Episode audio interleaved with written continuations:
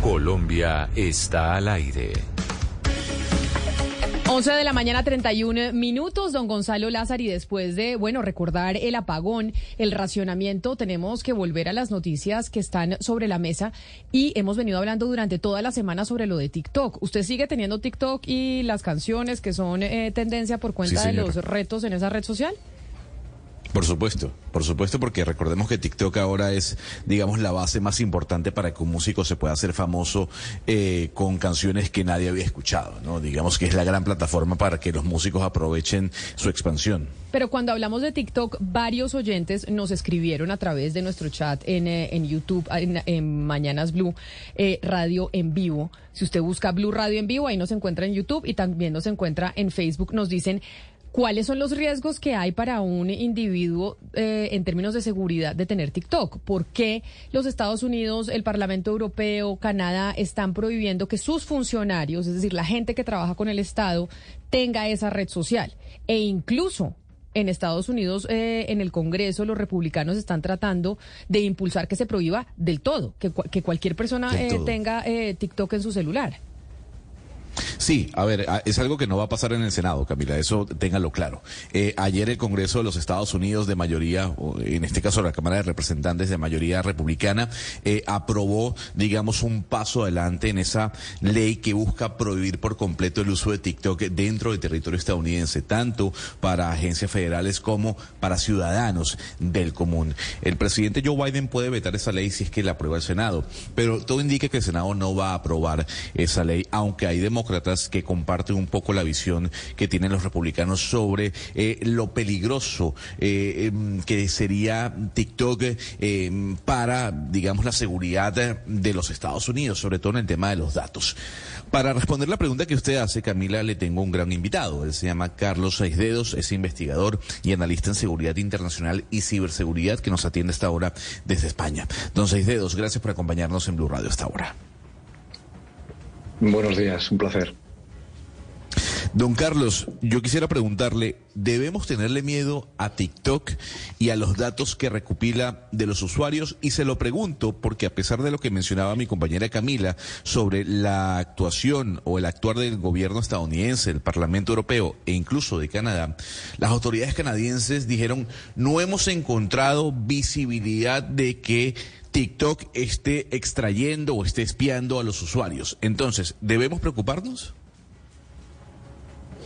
Principalmente, yo creo que deberíamos preocuparnos de todas las aplicaciones que tenemos eh, instaladas en nuestros terminales y que no somos conscientes de la gran cantidad de información que estamos cediendo a empresas privadas. En este caso, la, duda surgió a partir de una información en la cual se ponía a la luz pública que la empresa que gestiona TikTok ByteDance era, tenía acceso a la información de los usuarios, en este caso independientemente de que fueran Estados Unidos o Canadá o España o Colombia.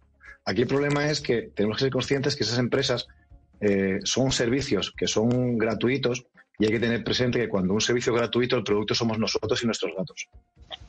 Señor Carlos, uno eh, a uno le queda muy difícil entender cómo una red que se dedica como al entretenimiento y donde todo el mundo pone cosas que para mucha gente pues son eh, irrelevantes. O sea, la gente puede decir, pero ¿qué importa si yo estoy grabándome un video bailando que TikTok tenga esos datos? Pero porque la gente no entiende cómo es que TikTok eh, y las otras aplicaciones extraen los datos cuando uno sube contenidos. ¿Usted nos podría explicar como para Dummies cómo es que se hace esa extracción de datos? En sí, el contenido en sí del contenido multimedia en el vídeo es lo menos relevante. Lo más relevante en este caso es toda la información que proporcionamos directamente al dar de alta nuestra aplicación. Nadie nos leemos nunca las condiciones de servicio.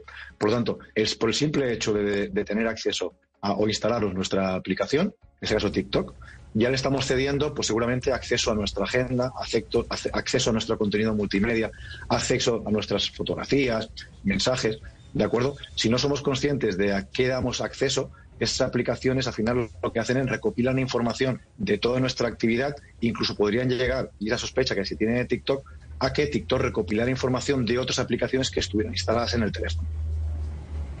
Pero, don Carlos, hay algo que llama la atención y es la silla que tiene en la junta directiva el gobierno de China en ByteDance. ByteDance, recordémosles eh, a los oyentes, es la empresa creadora, dueña de la aplicación.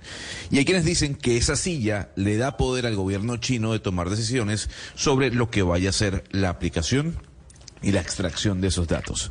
¿A usted le preocupa el poder que tenga el gobierno de China en esa silla dentro de la junta directiva para tomar decisiones?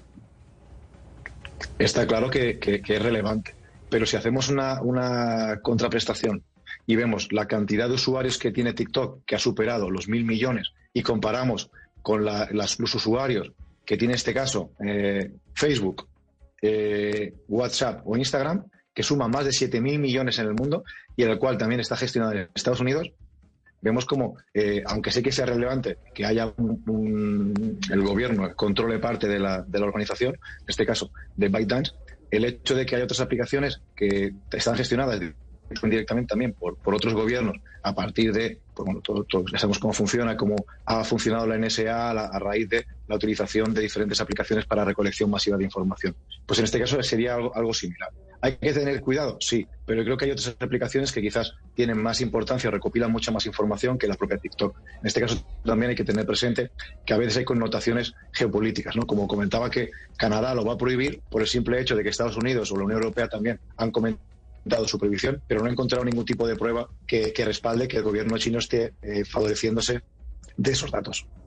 Sí, señor Seideos, usted ha sido muy claro en que eh, TikTok, mm, pues según lo que usted nos está diciendo, o lo que yo le entiendo, no es más peligrosa que otras plataformas, pero la pregunta es, eh, la cantidad de gente que podría dejar ahí toda su información en esta red, bien puede ser en TikTok o en otras redes sociales, ¿por qué podría ser peligroso? Uno entiende para un funcionario de un gobierno o de una organización internacional, pero digamos para cualquier ciudadano, ¿por qué podría ser peligroso? Sobre todo por, por, la cantidad de datos personales que se recopilan. Y nuestra, más que peligroso físicamente o, hacia nosotros, es más la información que pueden recopilar acceso, acceso relacionada con nuestros hábitos, relacionada con nuestro comportamiento, relacionada con nuestros contactos, con quién hablamos, cuándo hablamos, cuándo estamos conectados. Y en ese ámbito, toda esa información, todos esos datos se pueden comercializar. vemos que simplemente, por ejemplo, el hecho de los, de los datos de los usuarios que participaron en Facebook eh, eh, provocó o conllevó a que se pudieran manipular unas elecciones, como fue el tema de Cambridge Analytics. Por lo tanto, aunque no sean datos críticos los que podemos compartir, sí son datos que pueden ser utilizados pues, para, para manipularlos en un momento determinado, para generar campaña de desinformación o incluso, depende de qué tipo de información, si pudiera ser eh, exfiltrada o robada por, por terceros, pues a partir de información que estuviera relacionada con nuestro estado de salud, etcétera, pues podría ser relevante también de cara a terceros. Pero don Carlos, aquí hay una realidad. Las aplicaciones no son gratuitas. Las aplicaciones obtienen de nosotros algo muy importante, que son los datos. Y al final estos datos ayudan a targetear la publicidad, venden bases de datos, etcétera, etcétera. ¿Qué pasa si llegase a aplicarse una normativa en la Unión Europea, por ejemplo, o en los Estados Unidos, en donde las aplicaciones no tuviesen ese, e, e, ese, ese pago por parte nuestro? ¿Cómo se beneficiarían las aplicaciones de los usuarios si no tienen esa recopilación de datos? Pues pasarían que esos servicios que actualmente son gratuitos tendrían que pasar a ser de pago para que esas aplicaciones tuvieran sentido.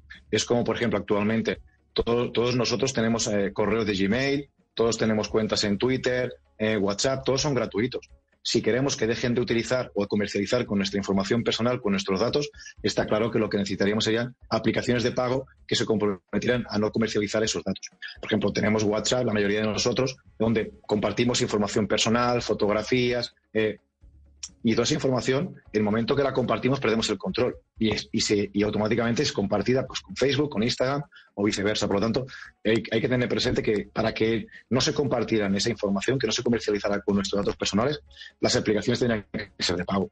Y de ahí obtendría el beneficio cada una de estas, de estas aplicaciones. Pero entonces, señor Seis Dedos, como lo escucho, usted como experto en temas eh, de ciberseguridad, ¿cree que esta eh, decisión que están tomando en el Parlamento Europeo, que está tomando eh, Estados Unidos y Canadá frente a TikTok, es inocua? Porque esta red social es igual de peligrosa a como pueden ser Facebook, Instagram, Twitter y otras tantas que tal vez no son chinas, sino norteamericanas. El riesgo de todas es exactamente el mismo, o sea que aquí sí hay un tinte político de Occidente en contra de, de los chinos. Y más teniendo presente que, no, que hasta ahora no se ha demostrado pruebas de que hubiese ningún tipo de, utilización por, parte del gobierno chino de esa información. Yo creo que deberíamos partir de una, de una apreciación previa, que es que en ningún, en, ningún teléfono corporativo o en ningún teléfono gubernamental debería estar instalado ni WhatsApp, ni Facebook, ni Instagram, ni ninguna aplicación de estas características, porque esos terminales deberían ser para, trabajar. Entonces, partiendo de eso, el hecho de todas las aplicaciones que pudieran estar eh, instaladas en esos teléfonos lo que hacen es que aumente la facilidad la posibilidad de que se pueda eh, filtrar información pues, de, esos terminales que pudieran ser mm, comprometidos.